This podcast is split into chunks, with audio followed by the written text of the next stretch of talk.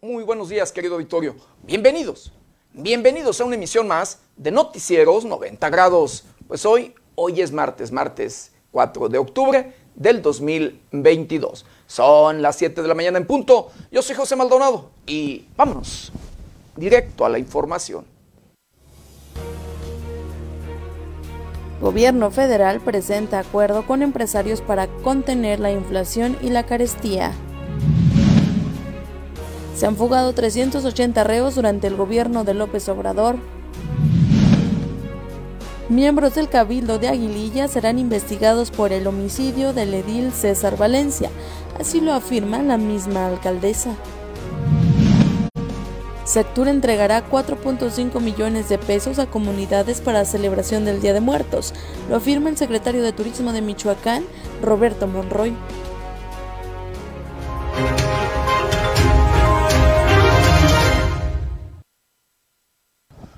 Bienvenidos, bienvenidos a una emisión más de Noticieros 90 grados. Pues sí, hoy, hoy es martes, martes 4 de octubre del 2022. Cuatro días de este, el décimo mes de este año difícil, de este año complicado, de este año preocupante. Difícil, complicado y preocupante en todos, pero en todos los temas. Llámesele en temas financieros, en temas sociales, en temas de política, en temas de educación y por supuesto en temas de salud y corrupción. Corrupción que va de la mano con los temas de inseguridad, que va de la mano con los temas de ah, grupos delincuenciales, que luego los políticos, de verdad, querido Victorio, y esto usted lo sabe, porque conoce al político luego de su colonia, al político de su municipio, a quien es honesto y por supuesto al que lleva a cabo otras prácticas, que tiene la relación los, y demás con los malos, como luego, luego decimos. ¿sí? Eh, los políticos y criminales que luego son aliados y que comienzan o hacen compromisos desde tiempos electorales para, pues, estos financiar las campañas de aquellos aspirantes a ocupar un puesto de elección popular llámesele presidencia municipal, una diputación local, una diputación federal, senaduría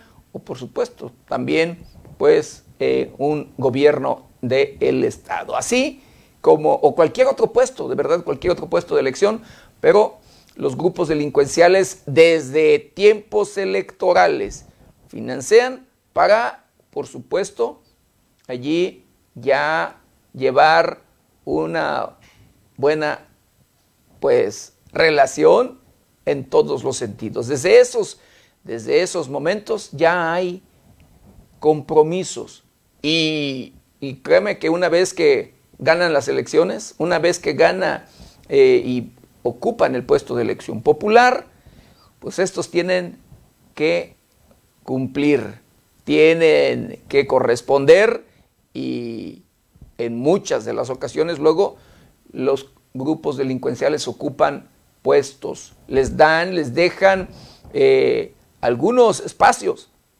muchos de los espacios que luego piden, exigen eh, los propios delincuentes son el de obras, porque allí hay recurso, pero también el de seguridad, eh, también el tema de seguridad, porque ellos necesitan tener el control absoluto en todos los sentidos, para que puedan actuar con total impunidad, para que lleven a cabo sus prácticas delictivas y sin que nadie los moleste. Prácticas delictivas como son las extorsiones, los secuestros, eh, el despojo de propiedades o demás. Eh, y lamentablemente esto es una realidad, porque quien paga eh, los platos rotos, como luego se dice popularmente, pues son las personas de bien, son los habitantes, trabajadores, honestos, aquellos que reactivan la economía del municipio, del estado o del país, de los diferentes sectores, llámesele agrícola, ganadero e industrial. Así las cosas, así la realidad. Y bueno, vamos a hacer un recorrido, un recorrido por el portal de noticias más importante. Y, y en esta mañana, un grupo armado secuestra a hermana del alcalde de Ixtapan de la Sal, esto en el Estado de México. Estiman en 400 millones de pesos reparación de 3.500 viviendas afectadas por los sismos en el estado de Michoacán. El gobernador, eh, pues recién llegado a tomar posesión en Tamaulipas, eh, Américo Villarreal, pues dice que quitarán el estigma de que tiene Tamaulipas de ser un estado violento. Reportan operativo de la Marina en Casa de Seguridad del Toro, jefe de plaza de la costa Sierra, en el estado de Michoacán. Un líder criminal que ha eh, tenido el control en aquella región costa del estado de Michoacán y que pues bueno, eh, por allí las Fuerzas Armadas encabezadas por la Secretaría de la Marina pues llegaron hasta la casa de seguridad o una de las casas de seguridad de este líder delincuencial. Todo encaminado pues ya va a ir eh, pues limpiando y, tratar de pues quitar las barricadas que hay aún todavía en aquella región costa del estado de Michoacán. Queda atrapado al caer en un canal en la autopista México-Querétaro. Detienen a El Seven, presunto brazo financiero del grupo criminal, de un grupo criminal en el estado de Michoacán. Restablece la Comisión Federal de Electricidad suministro al 50% de los usuarios afectados por Orlene, esto en Sinaloa y Nayarit. Habitantes exigen desaparición de poderes en Ayahuelco, Ayahuelco, Veracruz.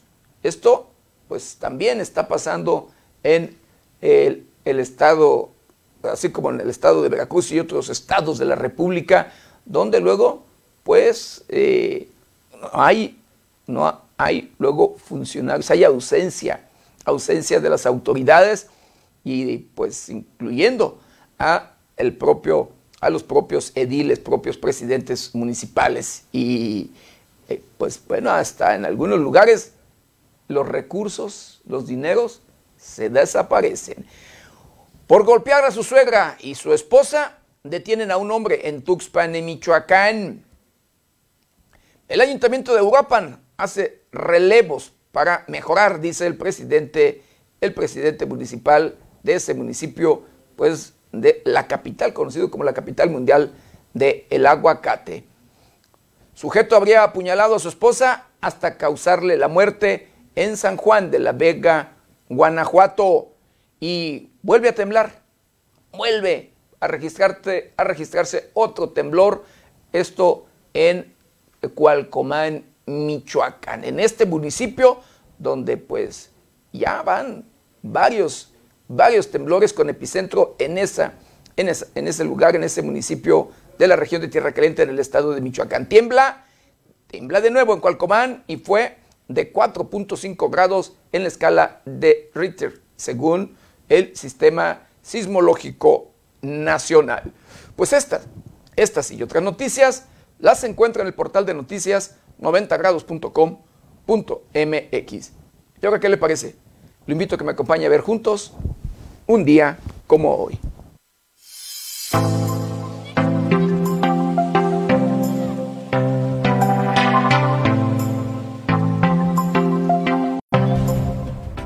Un día como hoy, 4 de octubre, pero del año de 1808, muere Francisco Primo de Verdad y Ramos, precursor de la independencia, asesinado en la cárcel del arzobispado en la Ciudad de México. En 1855 el general Juan Álvarez es nombrado presidente interino de la República en Cuernavaca, Morelos. El 4 de octubre se celebra el Día Mundial de los Animales, una fecha promovida por la Organización Mundial de la Protección Animal con el objetivo de frenar la extinción de muchas especies. Se eligió este día en particular por coincidir con el santo de los animales San Francisco de Asís, quien en vida consideró que todos los seres que habitan la tierra somos criaturas de Dios. En el año de 1980, el Papa Juan Pablo II declaró a San Francisco de Asís patrono de los animales, acción que popularizó la celebración de este día porque cada año millones de católicos se congregan junto con sus mascotas en las iglesias para que éstas reciban la bendición de las mascotas.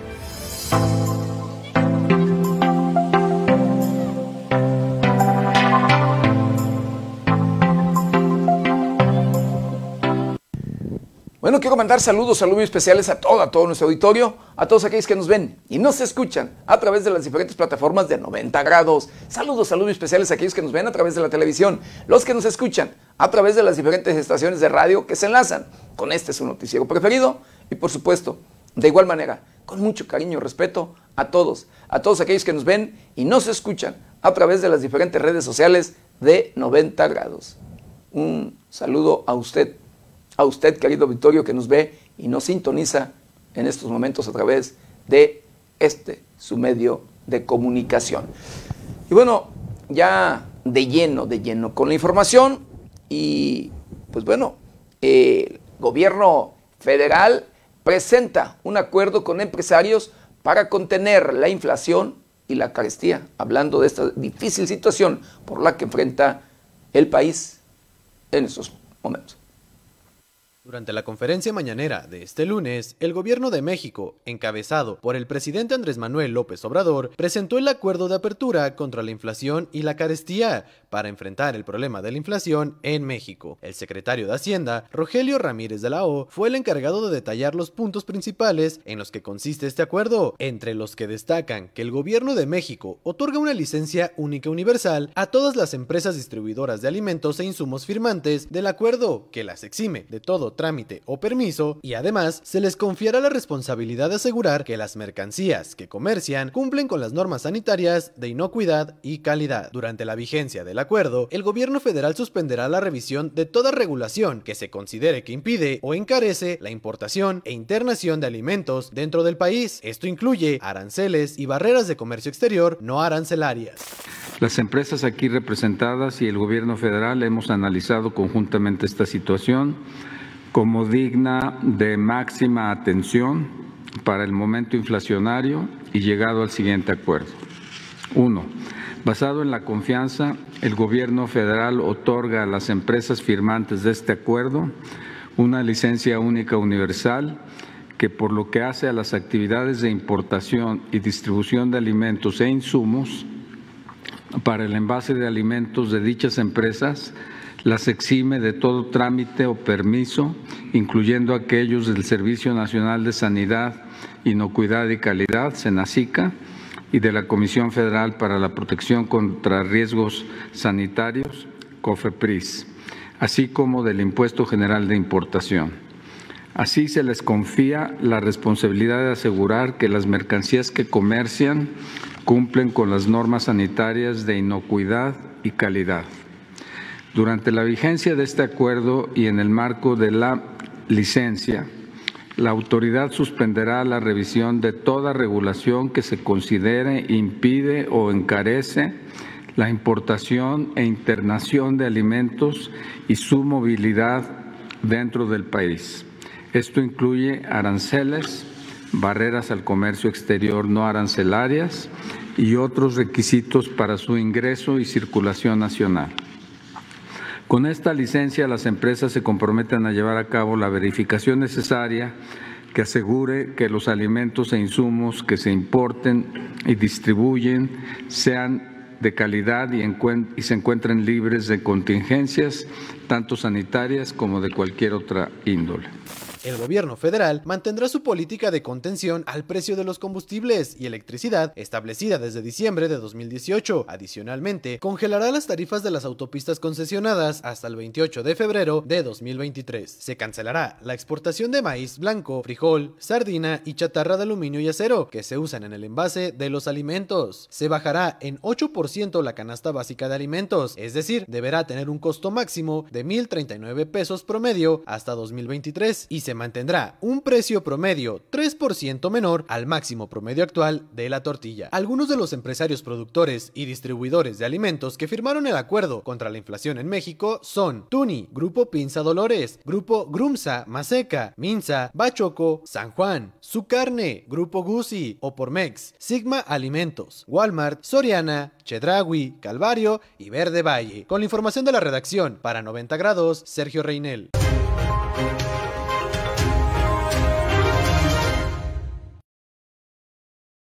Bueno, y por su parte, el presidente de la República, Andrés Manuel López Obrador, asegura que habrá un aumento de sueldo en el 2023, pero dependerá de la inflación. El presidente de México, Andrés Manuel López Obrador, aseguró durante su conferencia de prensa que habrá un aumento del salario mínimo de los trabajadores en el 2023 si este no afecta la inflación. Obrador aseveró que confía en que esto ocurra luego de la aplicación del acuerdo de apertura contra la inflación y la carestía que se ratificó este lunes en compañía de representantes de las empresas incluidas. Asimismo, subrayó que el aumento del sueldo de los trabajadores tiene que ver con un asunto de justicia, pero es algo que se debe de analizar, porque no se trata de decir tanto más y nos aumente la inflación, aseguró. El monto, argumentó, deberá de ser lo suficiente justo para las y los trabajadores del país, pero al mismo tiempo debe evitar un incremento en la inflación. Con información de la redacción para 90 grados, Jade Hernández.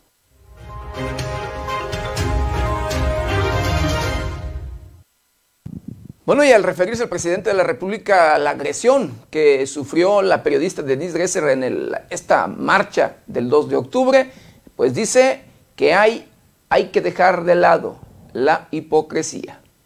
Durante la conferencia de prensa de lunes, el presidente de México, Andrés Manuel López Obrador, luego de que le preguntaran su opinión acerca de la agresión que sufrió la escritora Denise Dresser durante la marcha del 2 de octubre en el Zócalo Capitalino, declaró que tiene que seguir habiendo debate y agregó que antes no había era la opinión aplastante del régimen y sus apoyadores. Señaló que ahora es distinto, que se está en un proceso de transformación y que tenemos que buscar que se dé en completa libertad, sin confrontación, de manera pacífica, hacer a un lado la hipocresía, hablar con la verdad. Añadió que en su gobierno se vivirá una transformación igual que la independencia, la reforma y la revolución, pero de manera pacífica. La agresión a Denise Dresser se dio a conocer a través de un video en las redes sociales en los cuales se ve a la politóloga durante la marcha conmemorativa del 2 de octubre en el Zócalo, mientras las manifestantes le gritan Fuera Televisa, fuera Televisa. Con información de la redacción para 90 grados, Jade Hernández.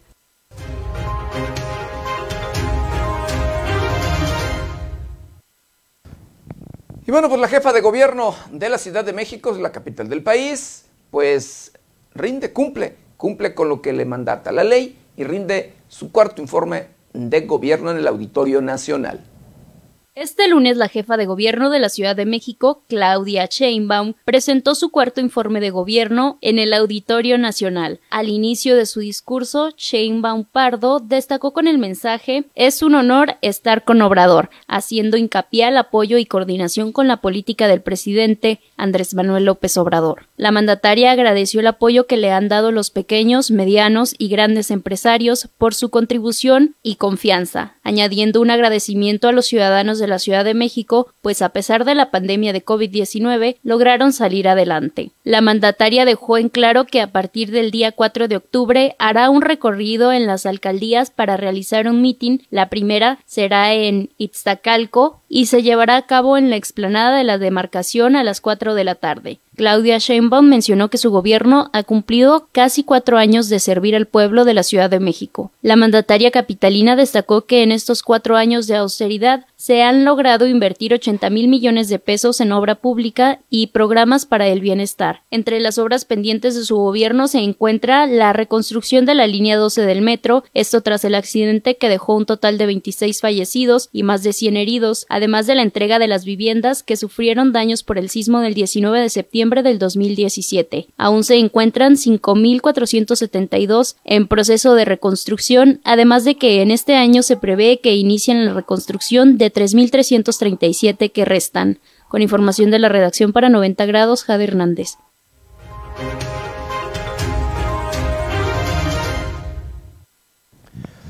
Y bueno, pues el Senado de la República se reúne para retomar discusión sobre Fuerzas Armadas, que sigue pendiente, querido Victorio, en tareas de seguridad y que incluso, pues por allí lo quieren poner, eh, en este caso el presidente de la República, pues a disposición de el pueblo, los habitantes de México.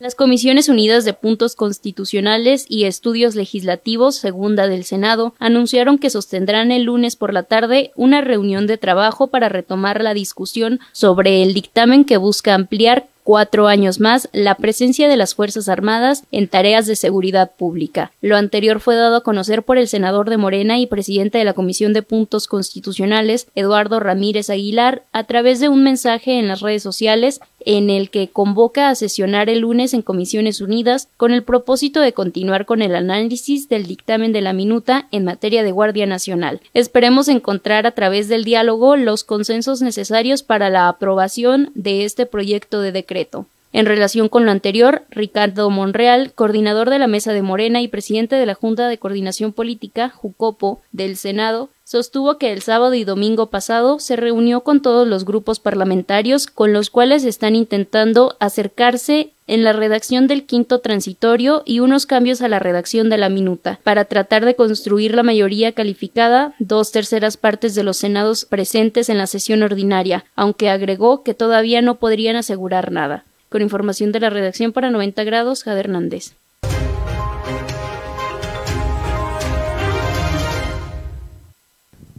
Y bueno, hablando de temas por allí de fugas, hablando de seguridad y de seguridad penitenciaria, pues se da a conocer que se han fugado 380 reos durante la administración ¿sí? de Andrés Manuel López Obrador. Durante la administración que encabeza el presidente de la República, Andrés Manuel López Obrador, cada 6.28 días una persona se ha fugado de prisión en México. De acuerdo con datos del Secretariado Ejecutivo del Sistema Nacional de Seguridad Pública, sistematizados por T-Research, durante el 2019 fueron 109 presos los que evadieron la acción de la justicia, en 2020 fueron 101, en 2021 fueron 110 y en lo que va del 2022 van 42. Las entidades que lideran la lista de evasión de presos durante el sexenio son el Estado de México con 69 casos, le siguen la Ciudad de México con 49 casos, Chihuahua con 38, Nuevo León con 28 y Guanajuato con 21. No obstante, el delito tipificado como evasión de presos ha mostrado una disminución en su incidencia en comparación con el gobierno encabezado por Enrique Peña Nieto, pues tan solo los tres últimos años de su gobierno superó las cifras de la presente administración. Durante el 2016 fueron 159 presos los que evadieron la acción de la justicia en México. Para el 2017 fueron 104, en tanto que para el 2018 fueron 129. Tan solo en estos tres años la cifra de reos fugados fue de 392, la cual supera los 380 casos que se han presentado en lo que va del gobierno de Andrés Manuel López Obrador. Con información de la redacción, informó para 90 grados Alejandro Frausto.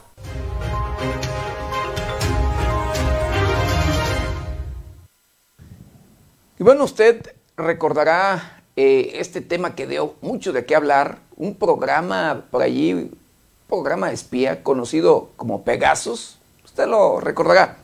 Bueno, pues este, de acuerdo a información, querido auditorio, también ha sido usado en el gobierno de Andrés Manuel López Obrador se determinó que los teléfonos de al menos tres periodistas y personas defensoras de los derechos humanos fueron espiados por el programa Pegasus entre el 2019 y 2021.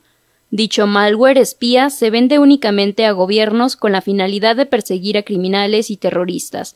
No obstante, en México se detectó desde el 2017 que ha sido utilizado para espiar a periodistas y personas de la sociedad civil como defensores de derechos humanos, activistas políticos de oposición y ciudadanos sin vínculos con actividades ilegales. Al respecto, López Obrador dijo en el 2021, tras la investigación del proyecto Pegasus, en la que se dio a conocer que en México fueron ingresados más de 15.000 objetivos al sistema de NOS Group, que en su administración no se espía a nadie, aunque reconoció que el ejército sí tenía un servicio para llevar a cabo labores de inteligencia. Sin embargo, la reciente investigación periodística señala que la Secretaría de la Defensa Nacional tiene contratos con la red de empresas que vendió el programa de NOS Group en México y los ha ocultado a las solicitudes de información. Con información de la redacción para 90 grados, Jade Hernández.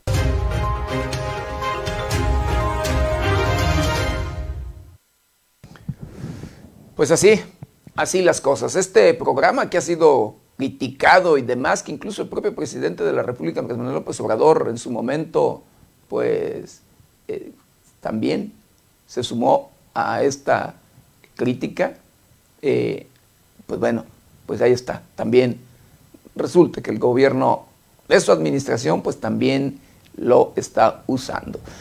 Bueno, un juez, un juez, sí, impide extradición a los Estados Unidos del fundador, sí, de un fundador de un grupo delictivo de Jalisco.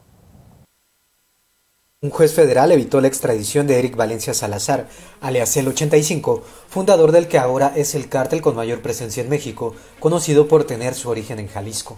El juzgador otorgó una suspensión provisional al presunto delincuente, quien sería uno de los fundadores del cártel Jalisco Nueva Generación. El recurso legal impide la extradición del presunto delincuente, pues no permite que se apliquen diversos artículos de la Ley de Extradición Internacional del Tratado de Extradición entre México y Estados Unidos. El juez indicó en su resolución que la libertad de Valencia Salazar quedará a disposición del juzgado de amparo en donde se encuentra recluido, es decir, el penal de máxima seguridad del Altiplano en Almoloya, Estado de México. La suspensión provisional no impide al juez conocer la solicitud de detención provisional con fines de extradición para continuar con el procedimiento. Tampoco suspende la emisión de la opinión jurídica por parte del juez que valorará si se cumplen los requisitos para entregarlo a la justicia de Estados Unidos. El juzgador puntualizó que la concesión de la suspensión es para que se impida la extradición mientras se resuelve el juicio de amparo. Antes de fundar el cártel Jalisco Nueva Generación, Valencia Salazar lideró una facción del cártel de Sinaloa que dirigía el capo Ignacio Coronel Villarreal, compadre de Joaquín El Chapo Guzmán. Nacho Coronel fue abatido por el ejército el 29 de julio de 2010 y este fue uno de los factores que determinó la fundación del cártel Jalisco Nueva Generación y la resistencia, grupo que fue superado por los también conocidos como Cuatro Letras. Con información de la redacción informó para 90 grados Alejandro Frausto.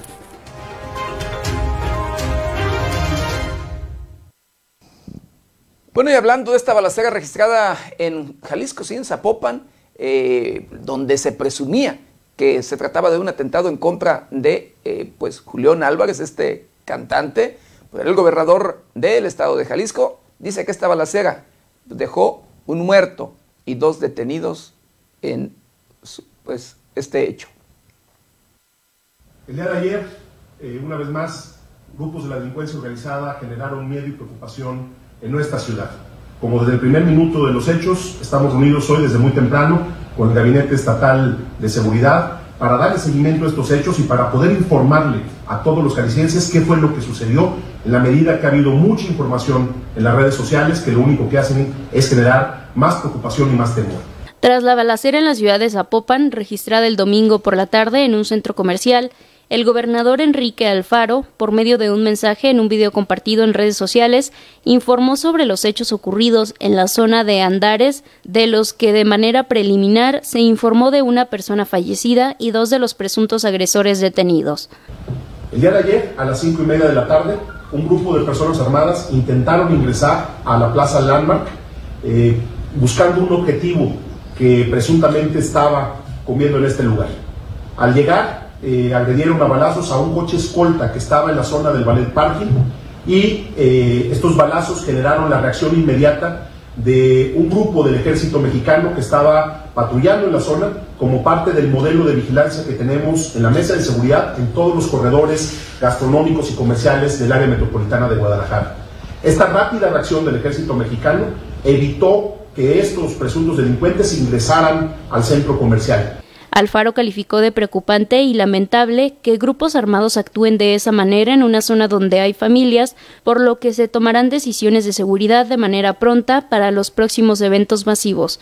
Finalmente señaló que se informará a la población conforme a avances de la investigación tras los hechos reportados en la zona comercial. Con información de la redacción para 90 grados, Jade Hernández.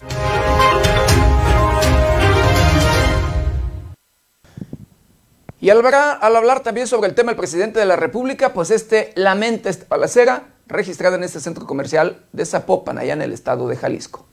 El presidente Andrés Manuel López Obrador lamentó la balacera que se registró en Plaza Andares, en la ciudad de Zapopan, en el estado de Jalisco, que dejó como saldo una persona muerta y varios heridos. Esto debido al intento de secuestro de un empresario. Para informarles que hubo un enfrentamiento ayer en Jalisco,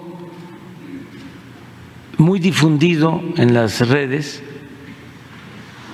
muy lamentable también que esto suceda. Eh, según el informe preliminar, querían eh, secuestrar a una persona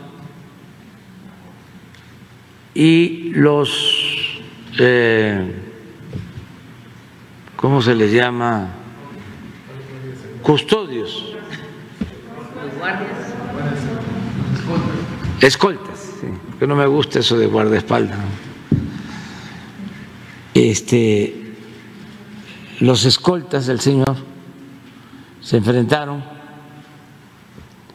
al grupo que quería este, secuestrarlo y empezó una balacera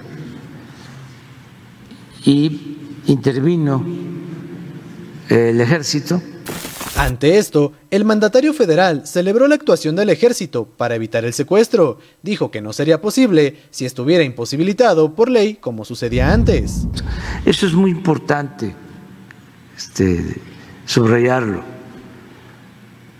Si este, no se permite al ejército intervenir en asuntos de seguridad pública, en esa balacera, el ejército no podría intervenir. A veces, antes, cuando no se le permitía al ejército intervenir en temas de seguridad, porque constitucionalmente estaba impedido, podían estar asaltando a una persona enfrente de un batallón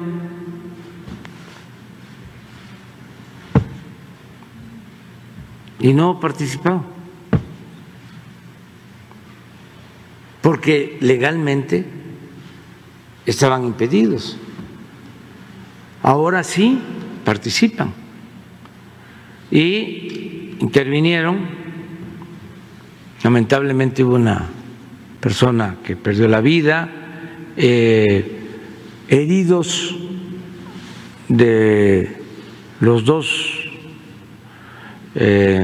grupos, tanto de los escoltas de al señor que querían secuestrar como de los agresores de la delincuencia. Con la información de la redacción, para 90 grados, Sergio Reinel.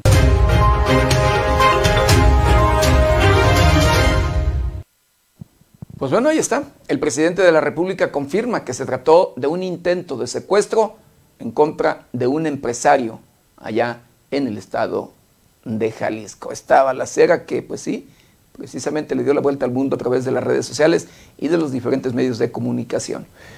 Y bueno, hablando de otro tema, hablando de un delito que se cometió por allí en el municipio, en las arcas del municipio de Aguililla, Michoacán, que se trató de un hackeo donde pues se señala a autoridades de estar involucrados en este tema. La Fiscalía General de Justicia del Estado de Michoacán ya investiga el caso. Luego de que el ayuntamiento de Aguililla fuera víctima del robo por hackeo de cuentas de 3 millones de pesos, la Fiscalía General del Estado de Michoacán ha avanzado en los actos de investigación que se llevan a cabo con motivo de la denuncia interpuesta por los afectados. Al respecto se informó que con base en la denuncia formalizada el 19 de septiembre, el día 15 de ese mes, una contadora del ayuntamiento fue notificada por un ejecutivo de una institución bancaria sobre movimientos inusuales realizados desde las cuentas ahí aperturadas, ascendiendo al monto a 2.860.000 pesos. Con relación a estos hechos, la Fiscalía Especializada en Delitos de Alto Impacto inició la carpeta de investigación y se han realizado diversas actuaciones en coordinación con la Unidad de Inteligencia Criminal y otras áreas especializadas en diversas disciplinas, además de solicitar información a otras instituciones. La Fiscalía General del Estado reitera su compromiso de atender y desahogar en apego a la ley todos aquellos actos que considere pertinentes para esclarecer los hechos en los que de momento no se descarta ninguna línea de investigación, garantizando con ello el cumplimiento al principio básico de la debida diligencia y el respeto a los derechos humanos, informó 90 grados.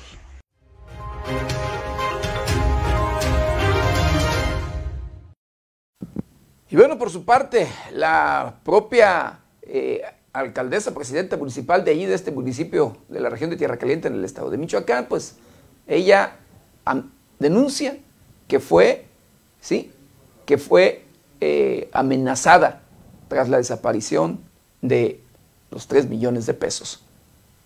Tras el presunto hackeo de cuentas bancarias del municipio de Aguililla, Michoacán, y que dejó un desfalco de 3 millones de pesos, María de Jesús Montes Mendoza, alcaldesa de dicha localidad, aseguró que ha sido amenazada, al igual que trabajadores cercanos a ella. Estos últimos días sí, y también personal de de la presidencia estuvieron amenazados para que no estuvieran presentes en reuniones que cité a los...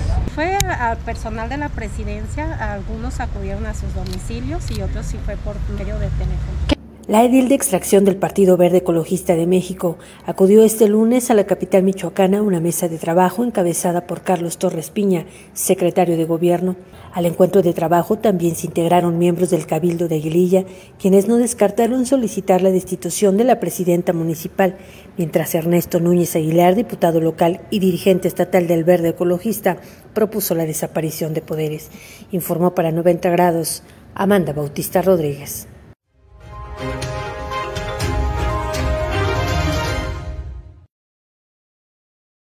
Así como usted lo escuchó. Hay quienes señalan, por allí le vuelvo a repetir, a autoridades de este, de este municipio de estar involucrados en este, en este robo, en este hackeo.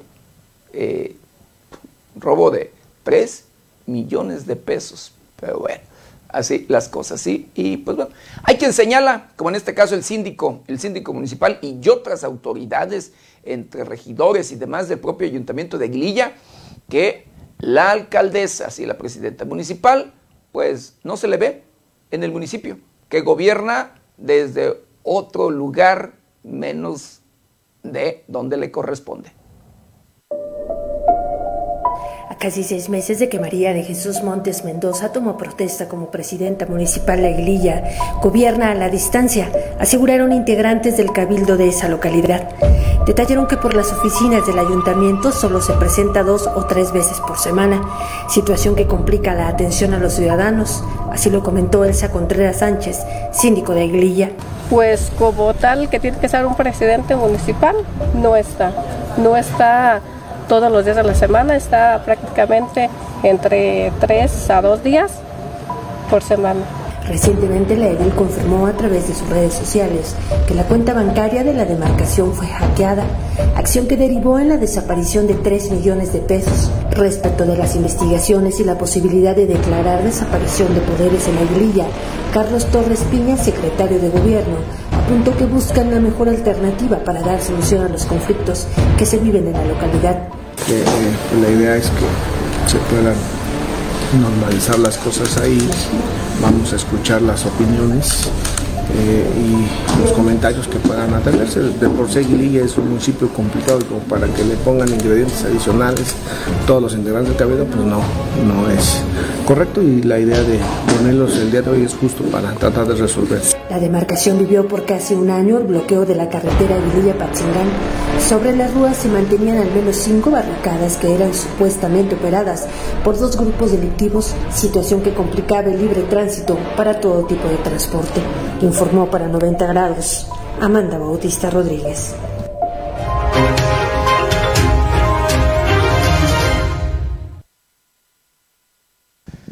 Y pues bueno, hablando de este tema, pues miembros del cabildo de este municipio de Aguililla en la región de Tierra Caliente pues son investigados por homicidio de el edil César Valencia, eh, según la alcaldesa.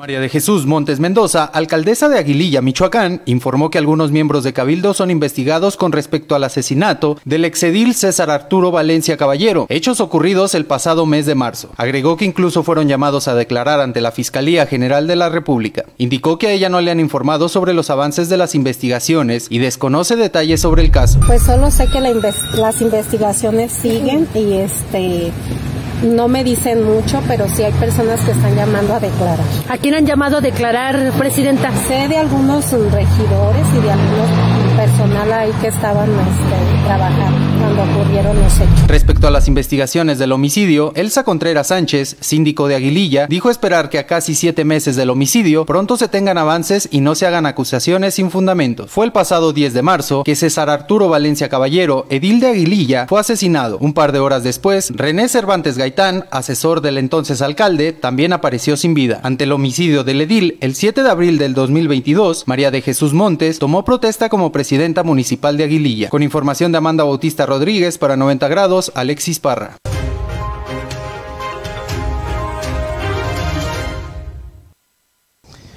Bueno, y de acuerdo al presidente municipal de la capital del estado de Michoacán, Alfonso Martínez, pues vulnerable a la información de Ayuntamiento de Morelia, reforzarán seguridad para evitar hackeos presidente municipal de Morelia, Alfonso Martínez Alcázar, admitió que persiste la vulnerabilidad de información que se mantiene y que está en manos del ayuntamiento, por lo que analizan alternativas para reforzar los sistemas y evitar un hackeo como el ocurrido en la pasada administración, donde se robó información financiera del municipio ya que te metes en el tema lo que está operando y sale al paso, pero es muy vulnerable. Si quieres otro hay que ponerle más recursos. Si quieres un antijaqueo hay que ponerle recursos con sistemas muy caros, subrayó. Al exponer que están viendo a las alternativas, sin precisar datos sobre el costo del equipo antijaqueo, dijo que son cifras muy elevadas debido a que los servidores y licencia de software que tienen muchas claves de acceso y muchos niveles de seguridad sí son cosas muy caras. Señaló que revisan cómo reforzar la seguridad en las páginas web del municipio, ya que una localidad de Morelia con la información que maneja no puede estar expensas de hackeos como ya sucedió en la administración pasada. Al ondar sobre la pérdida de la información, ocurrida en el ayuntamiento reiteró que es un hackeo muy oportuno y muy bien planeado, por lo que ya proyectan cómo trabajar en reforzar las medidas de seguridad en las páginas web. Para 90 grados América Juárez Navarro.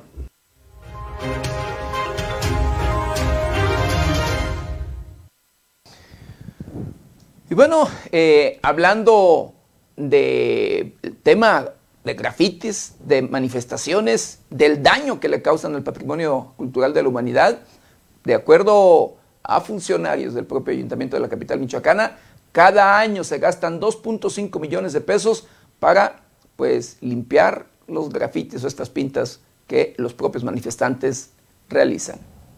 El costo promedio de limpieza de las fachadas del centro histórico de Morelia es de 2 millones y medio de pesos, así lo señaló Gaspar Hernández Razo, gerente del centro histórico en Morelia, quien mencionó que aún faltan las movilizaciones del 12 de octubre y del 25 de noviembre de la eliminación de la violencia contra las mujeres. Expuso que prácticamente todo el año el centro histórico permanece con fachadas pintadas, solo durante cuatro meses se mantienen limpias, debido a las constantes acciones que tienen que ver con el grafiteado cada año en Morelia, debido a las diferentes expresiones sociales que ocurren de septiembre a marzo, fechas en las cuales se registra mayor movilidad. El centro histórico todos los días tiene pintas, aparece un graffiti en uno u otro sector, pero las expresiones sociales que transitan por Avenida Madero se podría decir que de septiembre a marzo son las más fuertes, dejando ciertamente limpio de abril a agosto. Entre las organizaciones que más realizan estas acciones se encuentran el Frente Socialista de Liberación Nacional, los comuneros de Arantepacua, las feministas los 43 de Ayotzinapa, cuyos movimientos sociales generan mayores daños a las fachadas de la ciudad. Sobre los hechos del pasado 28 de septiembre, donde se realizó la marcha en el marco de la acción por la despenalización del aborto, dijo que hubo importantes daños. Año con año, expresiones sociales que llegan al centro histórico de Morelia se han ido incrementando de septiembre de 2021 a septiembre de 2022. Se tuvo una afectación de 9.000 metros cuadrados que se estuvieron cubriendo en fachada aplanada y cerca de 2.900 en cantería. Señaló que esto origina que cueste a Morelia 1.682.000 pesos la limpieza de la cantera, mientras que por fachada aplanada, en 2021, se destinaron 800.000 pesos, pero la mayoría de los que sufren daños son espacios que son propiedad privada. Uno de los más dañados es el Poder Legislativo, pero ellos hacen sus propias reparaciones. Finalizó. Con la información de América Juárez Navarro para 90 grados, Sergio Reinel.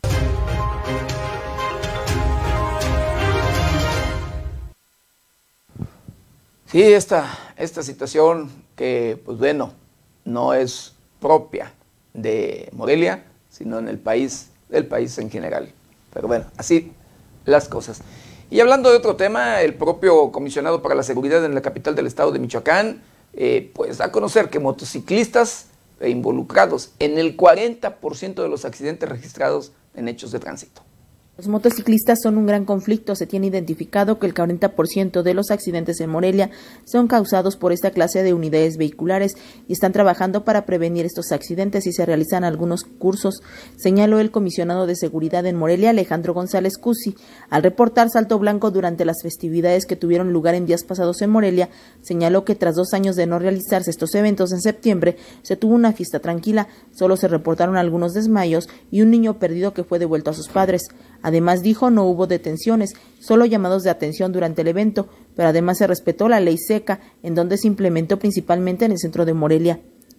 Esta semana informó se reactivan los operativos del alcoholímetro, en donde la aceptación ha sido positiva y los jóvenes están dispuestos a hacer la prueba al salir de los bares. Agregó que ha existido un 27% de disminución de choques por alcohol, pero además, concientizando a la población, se permitirá un hábito de conductor y se tenía en promedio 300 accidentes por mes. Para 90 grados América Juárez Navarro.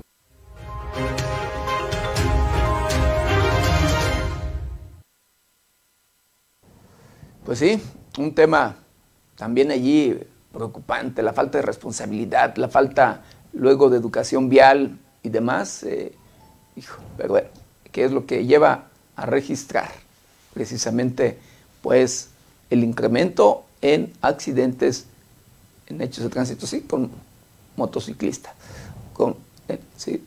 Pero bueno, y hablando del centro histórico, eh, Morelia, pues es un lugar donde más mujeres desaparecen, eh, una cada, una, cada, de cada cuatro, no vuelve a ver, no se vuelve, vuelve a ser vista. De acuerdo con un diagnóstico llevado a cabo por el Instituto de la Mujer Moreliana para la Igualdad Sustantiva in Mujeres, el Consejo Ciudadano de la Ciudad y la Asociación Colectiva Ishuca, el Centro Histórico y la vecina Colonia Vasco de Quiroga son los lugares de la capital michoacana donde más desaparecen mujeres.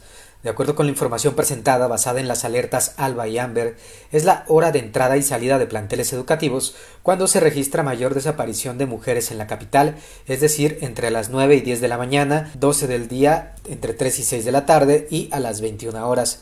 Según los autores del análisis, el 5% de las mujeres desaparecidas son localizadas muertas, el 17% no son encontradas y el 70% son ubicadas a salvo. El rango de edad de las mujeres desaparecidas es principalmente de entre 20 y 29 años de edad, seguidas de las mujeres de 30 a 39 años y finalmente las menores de edad. Con información de la redacción, informó para 90 grados Alejandro Frausto.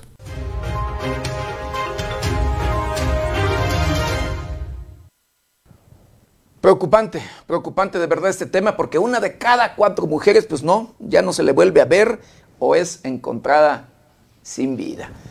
Y bueno, de acuerdo al secretario de Seguridad Pública del Estado de Michoacán, pues el, sí, el Estado de Michoacán cerró el mes de septiembre con 160 homicidios dolosos. El secretario de Seguridad Pública en Michoacán, José Alfredo Ortega Reyes, informó que el mes de septiembre cerró con 160 homicidios dolosos contra 226 del año anterior, es decir, una reducción de más del 20%. En conferencia de prensa, el secretario de Seguridad detalló que se detuvo a 351 personas por diversos delitos. Se decomisaron 13 armas largas y 23 armas cortas, mientras que con la estrategia de desarme, en coordinación con la Secretaría de la Defensa Nacional, se decomisaron 500 291 armas. También se recuperaron 70 vehículos robados. Asimismo, se retiró de las calles 123 kilos de marihuana y 2.138 kilos de cristal. Finalmente, Ortega Reyes destacó la coordinación en materia de seguridad con 52 municipios fronterizos entre Michoacán y Jalisco, Colima, Estado de México y Guerrero. Con la información de Luis Manuel Guevara, para 90 grados, Sergio Reinel.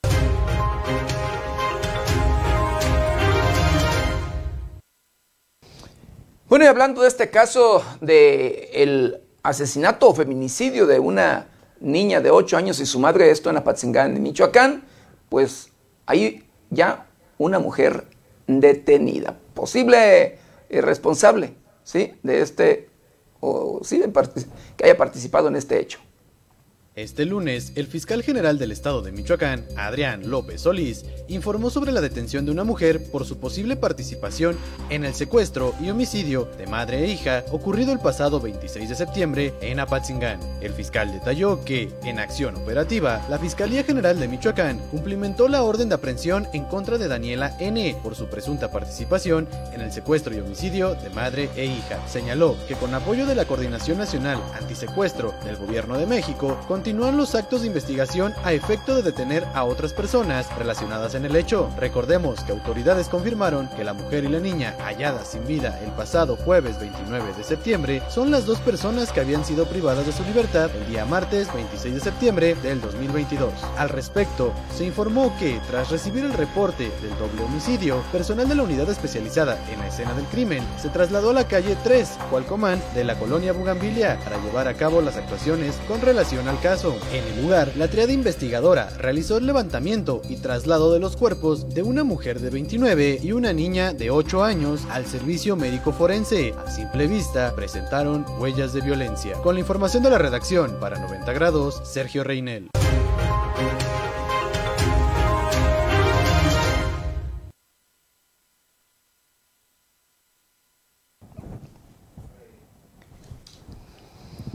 Y bueno, hablando de los sismos, hablando de estos sismos que se han registrado en las últimas fechas en el estado de Michoacán y con epicentro en el municipio de Cualcomán, pues de acuerdo a información del secretario de gobierno de la entidad, pues ha dejado pérdidas por cuando menos 400 millones de pesos.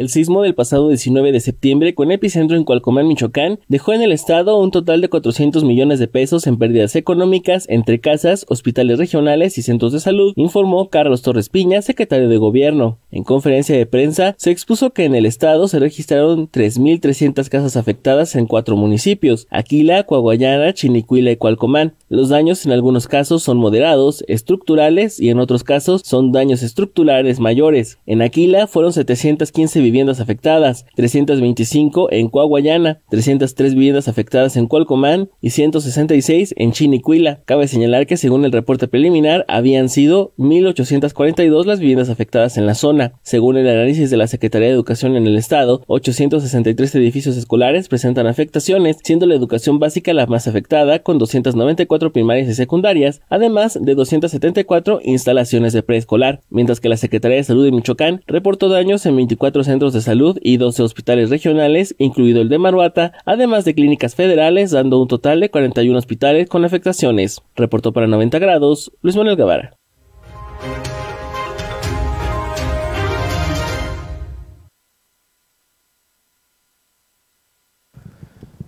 Y bueno, hablando de sismos, querido Victorio, de los daños que ha causado, pues bueno, se vuelve a registrar otro sismo, otro sismo de 4.5 grados en escala de Richter y precisamente con epicentro en Cualcomán. Un nuevo sismo con epicentro en Cualcomán fue reportado por el Servicio Sismológico Nacional a las 17.25 horas de lunes. El movimiento telúrico registrado con magnitud 4.5 grados en escala de Richter fue ubicado a 44 kilómetros al suroeste de Cualcomán con una profundidad de 10 kilómetros. El Sistema Sismológico Nacional informó que entre el 26 de septiembre y el 2 de octubre se reportaron 762 sismos en México y el evento más grande fue de magnitud 5.6 ocurrido el 1 de octubre a las 11.36 horas con epicentro a 130 kilómetros al suroeste de Pijijiapán en el Golfo de Tehuantepec. El municipio de Cualcomán fue el epicentro del sismo de 7.7 grados en escala de Richter ocurrido el 19 de septiembre pasado. Con información de la redacción para 90 grados, Jade Hernández.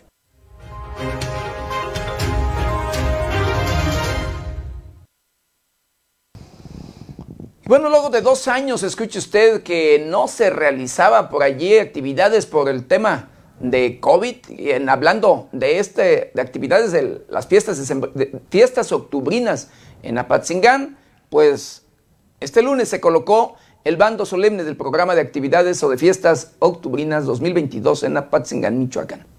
Luego de dos años de no llevarse a cabo a causa de la pandemia por COVID-19 que azotó al mundo y que ahora gracias a las vacunas se ha venido controlando poco a poco, este lunes se llevó a cabo la pega del bando solemne en el que se detallan las actividades a desarrollar durante las fiestas octubrinas edición 2022 en el municipio de Apatzingán. Previo a la pega del bando en el primer cuadro de la ciudad, se llevó a cabo un acto donde el alcalde José Luis Cruz Lucatero, acompañado del general de brigada diplomado de Estado Mayor Enrique Covarrubias López, comandante de la 40 zona militar e integrantes del Cabildo, así como invitados especiales, dijo que en la zona de la Tierra Caliente michoacana las fiestas de octubre tienen una tradición y una base sobre la cual se sustenta el texto fundamental de la Constitución que hoy nos rige. En 1814, el generalísimo don José María Morelos y los constituyentes de Apatzingán firmaron el documento que enmarca los sentimientos de la nación, documento que nos muestra cómo Morelos comprendió los problemas nacionales y la necesidad de organización de la sociedad mexicana bajo los principios de igualdad, libertad y justicia. De ahí la importancia de esta celebración en la que se conmemora el 208 aniversario de la firma de la Constitución de 1814, la primera de la América mexicana. Enseguida se dio paso a la colocación del bando solemne al cargo del alcalde y el general de brigada, diplomado de Estado Mayor Enrique Covarrubias López, comandante de la 43 Zona Militar frente a la sede edilicia y posteriormente funcionarios de los diferentes órdenes de gobierno con el acompañamiento de la banda de guerra del Instituto Tecnológico Superior de Apatzingán, recorrieron el corazón de la ciudad para colocar el programa octubrino en bando solemne. Cabe mencionar que luego de la pega del bando se dio a conocer la cartelera que se presentó presentará en el Teatro del Pueblo del Recinto Ferial durante esta edición 2022 de las fiestas octubrinas de Apatzingán.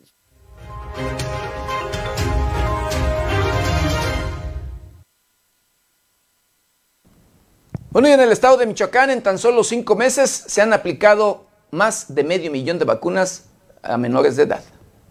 En aproximadamente cinco meses se ha logrado aplicar poco más de medio millón de dosis de vacunas anti-COVID-19 a la población de 5 a 11 años de edad en Michoacán. Este grupo etario de infantes es uno de los sectores con mayor cobertura de inmunización, con un 78.69% hasta el momento.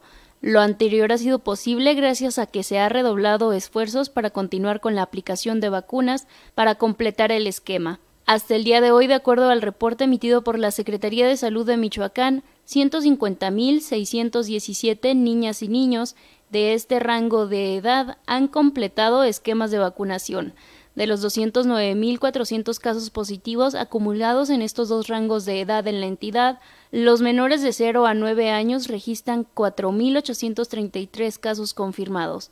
Ante ello, las autoridades del sector salud redoblan esfuerzos para alcanzar cobertura del 100% de inmunización anti-COVID-19. Con información de la redacción para 90 grados, Jade Hernández.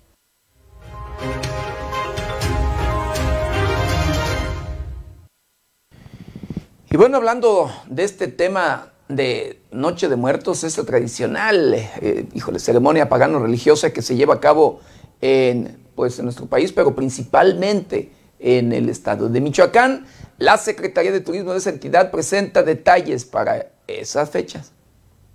Para la temporada de Día de Muertos en el estado de Michoacán se espera mantener la afluencia de 292 mil asistentes registrados en 2021, informó Roberto Monroy García, secretario de Turismo en el estado, y señaló que será complicado superar las cifras, pues las festividades caen a mitad de semana, es decir, no es un fin de semana largo. En conferencia de prensa, Roberto Monroy expuso que esta festividad atrae a turismo nacional de estados como Jalisco, Guanajuato, Colima, Querétaro, Estado de México y Ciudad de México, mientras que en turismo internacional los visitantes provienen de Estados Unidos, Francia, Colombia, España, Chile, Costa Rica, Argentina, Cuba, Reino Unido, Omán, Japón, China y Corea. Gabriela Molina Aguilar, secretaria de Cultura en Michoacán, confirmó que regresará la Orquesta Sinfónica de Michoacán a la Basílica de Pátzcuaro con un concierto de Requiem por Día de Muertos, un altar de gran formato en la Ciudad de México, así como la presentación de la obra de teatro Don Juan Tenorio en tres municipios del estado. Cabe señalar que serán más de 600 actividades culturales por todo el territorio. Por su parte, Samantha Flores Adame, diputada presidenta de la Comisión de Turismo del Congreso del Estado, señaló que esta es una festividad muy noble que representa a Michoacán alrededor del mundo, ya que por aproximadamente cada peso invertido pueden recuperarse hasta 50. También se llevará a cabo el Congreso Estatal de Artesanías con motivo de Noche de Muertos en el antiguo Colegio Jesuita, con una participación de aproximadamente 1.500 artesanos, 1.900 piezas expuestas de 16 ramas artesanales con una bolsa de 830 mil pesos, además de la presencia de 300 artesanos de 30 comunidades con venta en la Plaza Mayor de Pátzcuaro, informó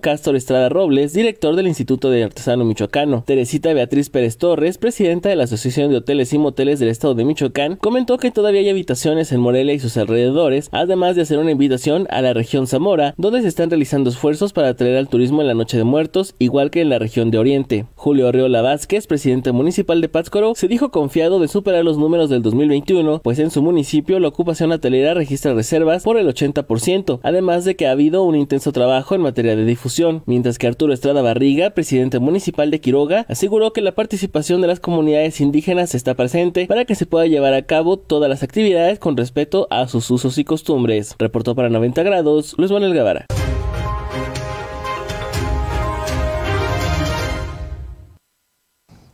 Y bueno, de acuerdo al titular de la Secretaría de Turismo en el estado de Michoacán, pues el gobierno, sí, de la entidad, eh, eh, pues invertirá 4.5 millones de pesos en comunidades para la celebración de Noche de Muertos. La Secretaría de Turismo Michoacán entregará de manera adelantada aproximadamente 4 millones y medio de pesos a las comunidades de la zona lacustre para la realización de las festividades de Noche de Muertos, informó Roberto Monroy García, secretario de Turismo en el Estado, quien comentó que hasta el 2019 el apoyo era de 2 millones 600 mil pesos y se entregaba de manera posterior a las festividades. En conferencia de prensa, Roberto Monroy señaló que podrían entregar los apoyos la próxima semana en cumplimiento al mandato del gobernador Alfredo Ramírez Bedoya, además de promover el turismo para todas las regiones del Estado. Los municipios han hecho un esfuerzo importante. Eh, de alguna manera, la, Noche de Muertos, la Noche de Ánimas es un impacto nacional, no solamente estatal, pero eh, donde se concentra más en la, en la, zona lacustre. Sin embargo, nosotros apoyamos también a Zamora, a Uruapan, que hace este evento tan importante de velas ahí en el Parque Nacional eh, o en la placita también en el, centro de Europa. Es decir, sí buscamos cómo apoyar lo más que podamos, pero el centro principal es justamente donde se origina el patrimonio, que es la zona lacustre. Entonces, si hay otros esfuerzos, están dentro del programa de actividades, de estas que comentamos. Cada municipio nos manda lo que tiene y nosotros lo publicamos para que la gente lo conozca. En la página de michoacán.travel está toda la información. El funcionario estatal subrayó que en cada parte del país se llevan a cabo festividades por el Día de Muertos, pero más allá de que representen una competencia para Michoacán, son distintas expresiones y productos turísticos. Y el patrimonio de la humanidad se dio con base a lo que pasa aquí en Michoacán. Es, el corazón, es el epicentro de esta manifestación cultural y yo creo que es importante darles esa posición. Lo comenté hace un rato, incluso la película esta Coco que dio la vuelta al mundo, pues se basa en Michoacán. Reporto para 90 grados, Luis Manuel Guevara.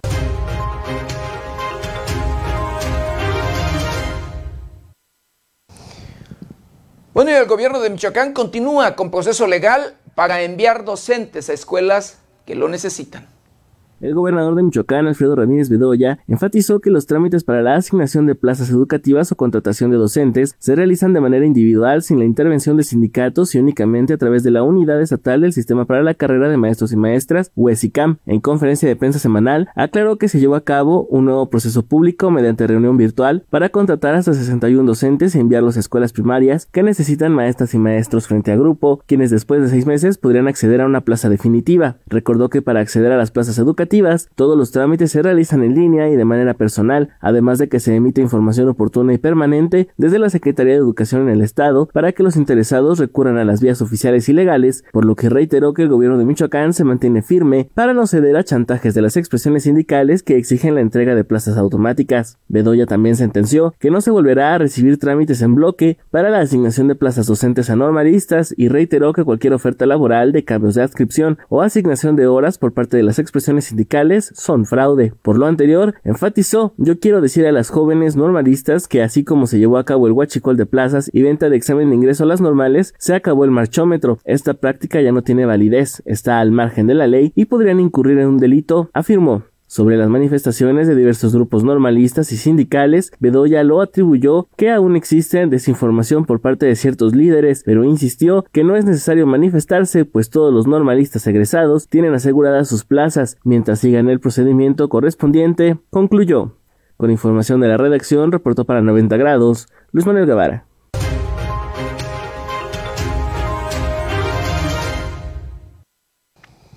Y sí, el titular del Ejecutivo de Michoacán, Alfredo Ramírez Bedoya, pide a los maestros no dejarse chantajear y dice que el marchómetro, ¿sí? Confirma que el, el marchómetro sindical ya no funciona. En Michoacán, hace un año se terminó el denominado marchómetro para la asignación de plazas educativas, aseveró el gobernador de Michoacán, Alfredo Ramírez Bedoya. En conferencia de prensa con los medios de comunicación, expuso que desde que inició este gobierno estatal se han tomado acciones encaminadas al combate a la venta de plazas y la corrupción al interior de la Secretaría de Educación en Michoacán, lo que ha generado una serie de inconformidades por parte de los sindicatos. Aunque peguen el grito en el cielo, ya no hay marchómetro, reiteró. Señaló que los trámites que se han recibido durante este año para la asignación de plazas docentes han sido de forma individual, por lo que ya se terminaron las presiones sindicales que hacían anteriormente para evitar que el Estado tuviera la rectoría de la educación. Por su parte, dejó entrever que el próximo mes de diciembre se espera que una gran cantidad de profesores presenten sus trámites de jubilación, con lo que se abrirán más espacios para ser concursados entre egresados normalistas. No vamos a recibir trámites corporativos por medio de grupos sindicales. Las expresiones sindicales no asignan plazas. El trámite es personal y es ante la UESICAM. Con información de la redacción, reportó para 90 grados Luis Manuel Guevara.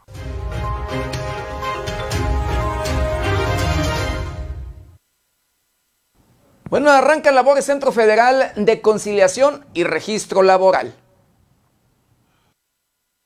Este 3 de octubre arrancó en Morelia el Centro Federal de Conciliación de Registro Laboral en Morelia, mismo que tendrá a su cargo 22 ramas de la industria y el registro de sindicatos. En este último caso, explicó Edgar García, responsable del espacio.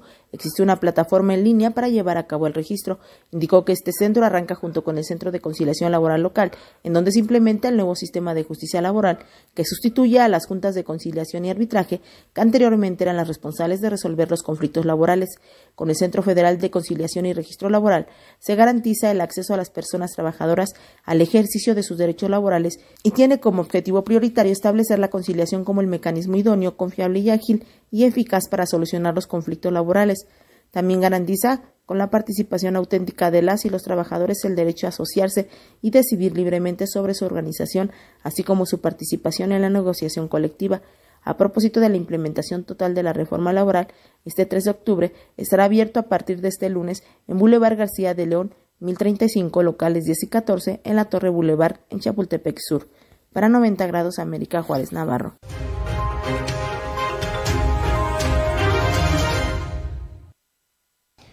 Y hablando de temas laborales, en el estado de Michoacán entra en vigor ya el nuevo sistema de justicia laboral. Con la aplicación del nuevo sistema de justicia laboral, se resuelve una deuda histórica que se tenía en el sector de los trabajadores, apuntó Alfredo Ramírez Bedoya, gobernador de Michoacán, durante el acto de entrada en vigor de dicho esquema. El mandatario michoacano indicó que ahora se brinda mayor certeza a los derechos laborales de los trabajadores, como el formalizar al sector de la industria aguacatera, donde existen, dijo, poco más de 120 mil empleados agropecuarios. Ya no será el Poder Ejecutivo, ya no será la Junta de Conciliación y Arbitraje, quien imparta justicia laboral.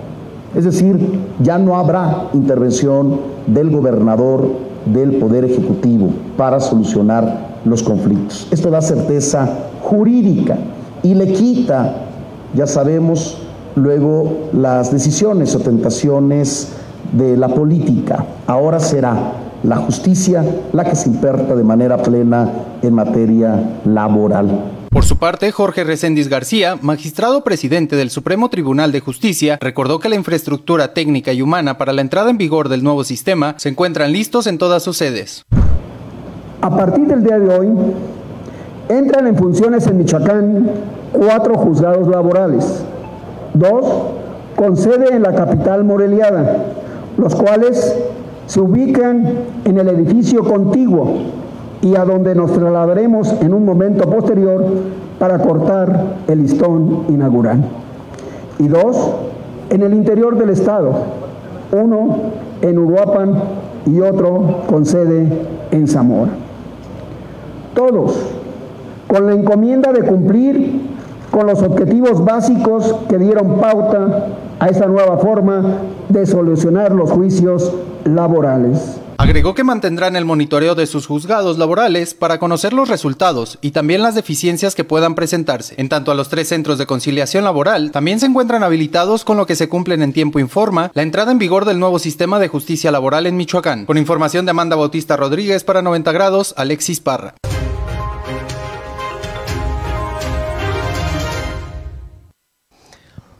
Bueno, y hablando de, pues luego hay temas educativos, ¿sí? Hablando de normalistas, sus manifestaciones y demás, estos se enfrentan con elementos de la Guardia Civil en la comunidad de Decalzoncin. ¡Cuidado, cuidado!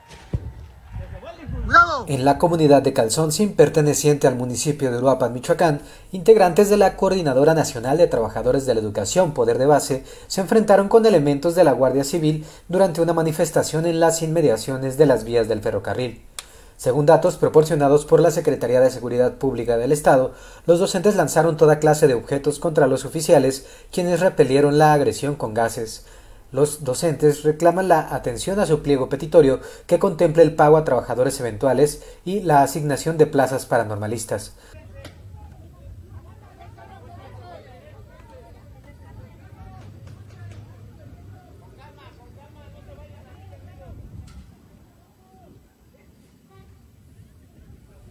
Durante el enfrentamiento se reportaron siete agentes de la Guardia Civil lesionados.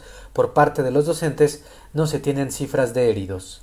Con información de la redacción, informó para 90 grados Alejandro Frausto.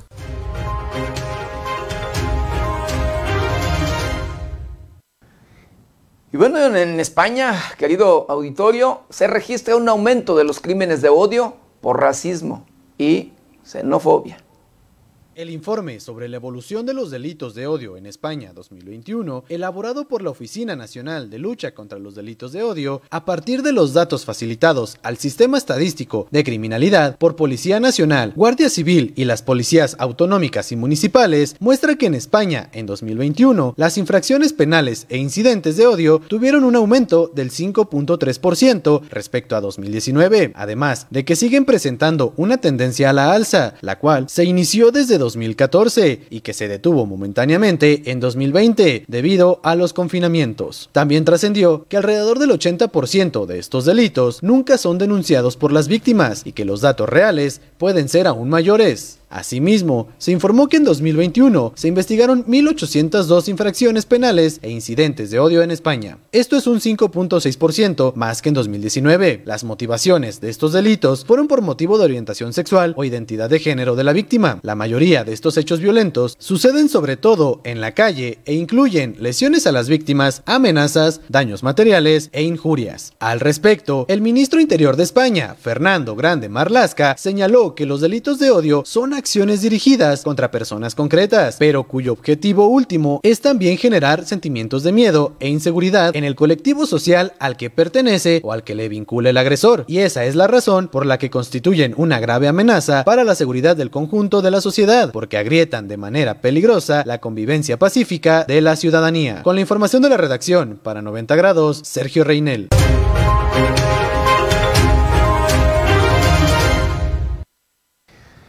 Bueno, en Afganistán, cuando menos 46 niñas y mujeres jóvenes murieron tras atentado. Luego del ataque que se registrara en la capital afgana el pasado viernes, 53 personas han perdido la vida, entre las que se cuentan al menos 46 niñas y mujeres jóvenes, según informaron este lunes las Naciones Unidas. La misión de este organismo en Afganistán indicó a través de su cuenta de Twitter que además de las 53 personas que perdieron la vida, 110 resultaron heridas tras el atentado. La cifra inicial de personas fallecidas era de 43, sin embargo, para este lunes el número de decesos se había incrementado. El ataque con explosivo se ejecutó mientras cientos de estudiantes realizaban un examen de práctica antes de un segundo examen para el ingreso a la universidad. Hasta el momento, ningún grupo se ha declarado responsable de los ataques. No obstante, el grupo Estado Islámico o Daesh, quienes consideran herejes a los chiitas, han llevado a cabo varios ataques mortales contra escuelas y mezquitas. Este domingo, más de 100 mujeres estudiantes afganas, mayoritariamente azaras, las cuales sufren frecuentes atentados, se manifestaron en contra de este ataque y proclamaron que la educación es su derecho y el genocidio es un crimen. Con la información de la redacción para 90 grados, Sergio Reinel.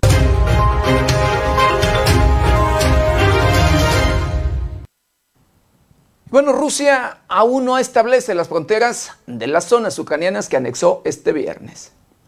Durante una conferencia telefónica, el portavoz del Kremlin, Dmitry Peskov, detalló que Rusia aún no ha fijado las fronteras de dos de las cuatro regiones ucranianas que Putin declaró como propias la semana pasada.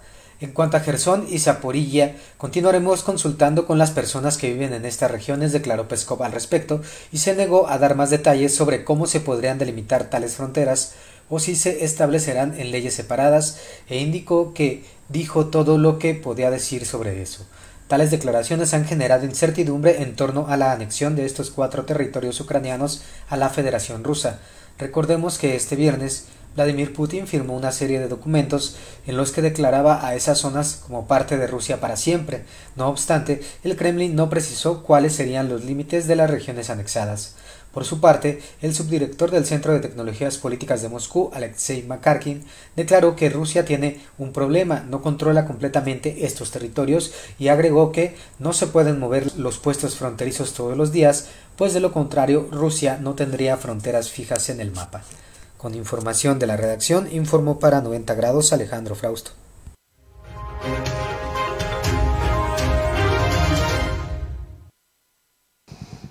Bueno, luego del problema que se vive por el desabasto de agua, querido auditorio, los problemas de agua eh, industriales en el estado de Querétaro llaman a hacer buen uso de este.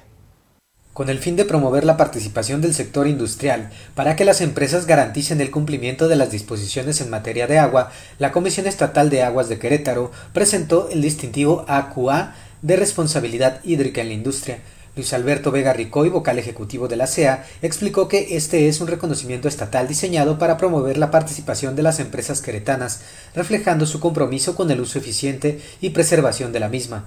Buscamos con este reconocimiento que toda la industria esté alineada con el objetivo del buen uso del agua. Queremos preservarla, darle un uso eficiente. Sabemos que se tiene que usar, que se usa mucha agua y queremos que sea de forma ordenada y adecuada y todo por el bien de Querétaro. Esaú Magallanes Alonso, presidente de la Cámara Nacional de la Industria de la Transformación en Querétaro, Canacintra, destacó que el distintivo servirá para reconocer a quienes hacen un esfuerzo extraordinario para cuidar, hacer uso consciente y eficientar los recursos hídricos, así como a las industrias que cuentan con todos los procesos y documentos en regla. Esta sesión es muestra del compromiso que tenemos la industria con el medio ambiente de generar mejores condiciones para cuidar nuestro recurso hídrico y también es claro que necesitamos un fomento de colaboración para acelerar las alternativas en el cuidado del agua. Para obtener el distintivo AQA podrán participar empresas que pertenezcan al sector industrial y que cumplan con los requisitos señalados en la convocatoria. El registro estará disponible en la página oficial de la Comisión Estatal de Aguas de Querétaro www.seaquerétaro.gov.mx. Entre los beneficios que obtendrán las empresas que acrediten la recepción del distintivo se encuentran reconocimiento, vinculación institucional, aplicación de herramientas con impacto sostenible, capacitación y mejora continua en procesos hídricos. Con información de la redacción, informó para 90 grados Alejandro Frausto.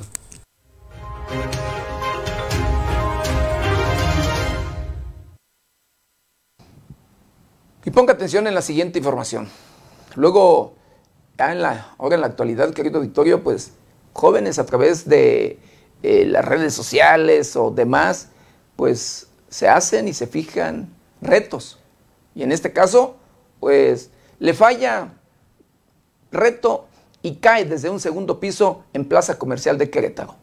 Un joven de aproximadamente 25 años de edad fue trasladado a un hospital luego de caer de un segundo piso en una plaza comercial al realizar un reto del deporte conocido como parkour. El hecho ocurrió en la Plaza Puerta La Victoria, ubicada en la Avenida Constituyentes en Querétaro, lugar en donde el joven, quien aparentemente se encontraba bajo los efectos de una sustancia al realizar la tercera pirueta, cayó del segundo piso. A la zona acudieron cuerpos de emergencia y tras realizar la valoración de la persona la trasladaron al hospital para continuar con la atención médica. Con información de la redacción, informó para 90 grados Alejandro Frausto.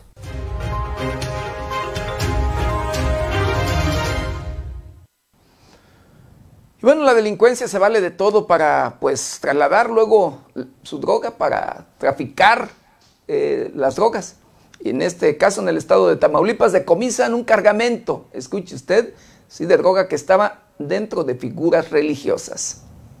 La Guardia Nacional decomisó un cargamento de droga oculto en figuras religiosas de cerámica en la ciudad de Reynosa, en el estado de Tamaulipas. De acuerdo a lo informado por la dependencia, integrantes de la Guardia Nacional interceptaron aparente narcótico oculto en figuras de cerámica en una empresa de mensajería y paquetería. Al realizar supervisiones preventivas y de seguridad previa autorización en una empresa de envíos en el municipio de Reynosa, guardias nacionales detectaron una caja que, a través de la máquina de rayos X, arrojó resultado positivo ante la presencia de sustancia orgánica prohibida. Con el apoyo de empleados de seguridad de la empresa privada, el personal de la Guardia Nacional procedió a revisar minuciosamente el paquete que, en su interior, transportaba diferentes figuras de cerámica. Ante la posible presencia del narcótico, que tenía como destino una ciudad en el extranjero, se aseguró el área donde se encontraba el paquete por la sustancia irregular y se notificó a la gente del Ministerio Público Federal. La zona fue acordonada para evitar el acceso de personas ajenas mientras llegaban los peritos especializados. La caja con las figuras que contenían el material ilícito fueron puestas a disposición de la delegación de la Fiscalía General de la República en Tamaulipas, donde se determinará el peso exacto y el tipo de narcótico asegurado para continuar con la investigación correspondiente.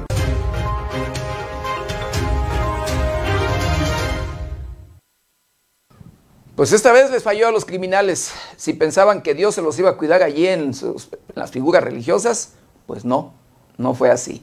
Pero bueno. Y bueno, un sujeto habría apuñalado a su esposa hasta morir. Esto en San Juan de la Vega, Guanajuato. Un grupo de personas rezaban en un círculo despidiendo a una mujer quien quedó sin vida a tan solo 10 metros de distancia luego de que su esposo la apuñaló durante una discusión en la comunidad San Juan de la Vega en Celaya, Guanajuato. Fue a eso de las 2.30 de la tarde de este lunes que autoridades fueron alertadas de que una persona estaba herida por arma blanca en la avenida Matamoros en la zona conocida como El Melgarito, en el camino que conduce a la comunidad de San Miguel Octopan, dentro de un terreno, fue que localizaron a una mujer mayor boca arriba, quien ya no tenía signos vitales y quien presentaba varias heridas de arma punzocortante. Versiones extraoficiales refirieron que la víctima protagonizó una pelea con su esposo, el cual repentinamente apuñaló a la mujer hasta quitarle la vida y posteriormente se dio a la fuga. La responsabilidad sobre los hechos la determinará la Fiscalía Regional. Con información de la redacción, informó para 90 grados Alejandro Prausto.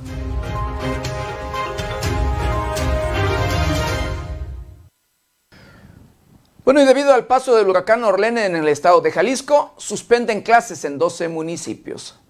El gobernador de Jalisco, Enrique Alfaro, anunció que, aunque el huracán Orlene no impactaría directamente en el estado, luego de la evaluación del Comité Estatal de Emergencias, se decidió suspender clases en 12 municipios, tanto en escuelas estatales como de la Universidad de Guadalajara. El gobernador detalló que, de acuerdo con el pronóstico de expertos de Protección Civil Jalisco y la Comisión Nacional del Agua, pasará aproximadamente a 100 kilómetros de Cabo Corrientes, lo que podrá ocasionar oleaje entre los 4 y 6 metros de fuertes lluvias y vientos entre los 90 y 110 kilómetros por hora. Ante ello, indicó que se han desplegado 300 oficiales operativos y distintas dependencias para prevenir ante cualquier contingencia, con especial atención en la costa norte y costa sur, en donde las navegaciones fueron suspendidas, así como monitoreo permanente en Sierra Occidental y Sierra de Amula. Los municipios en donde se suspenderán clases este 3 de octubre son San Sebastián del Oeste, Mascota, Talpa de Allende, Villa Purificación, Casimiro Castillo, Cuautitlán de García Barragán, Puerto Vallarta, Cabo Corrientes, Tomatlán, La Huerta, Chihuatlán y Huachinango, San Sebastián del Oeste. Con la información de la redacción para 90 grados, Sergio Reinel.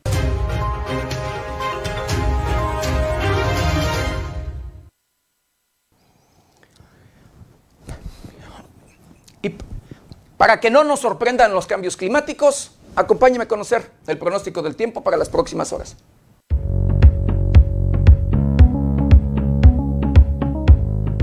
El Servicio Meteorológico Nacional de la Conagua le informa el pronóstico del tiempo.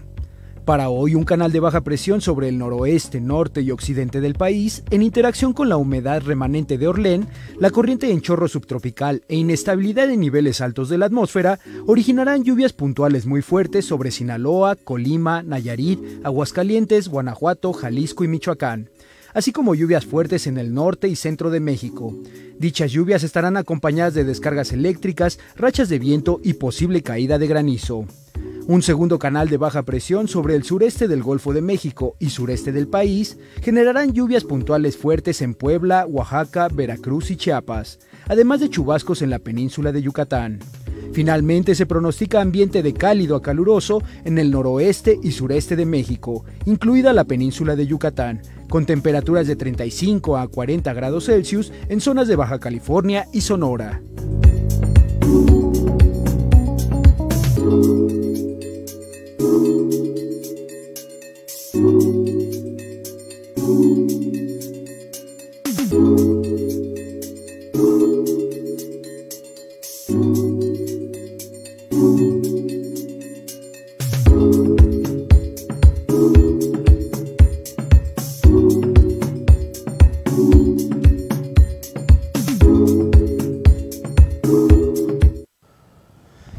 Hemos llegado, hemos llegado al final de una emisión más de Noticieros 90 grados. No sin antes quiero agradecerle de verdad infinitamente el que nos hayan acompañado en este su noticiero preferido. Yo les espero mañana, mañana ya de 7 a 8 de la mañana y eh, nuestra querida compañera Berenice Suárez, bueno, si no, si no vuelve a faltar, que ni siquiera supimos hasta ahorita, me estoy dando cuenta, eh, pero bueno, de 8 a 9 de la noche. Y recuerde, lávese las manos constantemente con agua y jabón. Utilice gel antibacterial, cubrebocas, careta de ser posible. Guarde su distancia, cuídese y cuide a los suyos. Yo soy José Maldonado. ¿Está usted bien informado?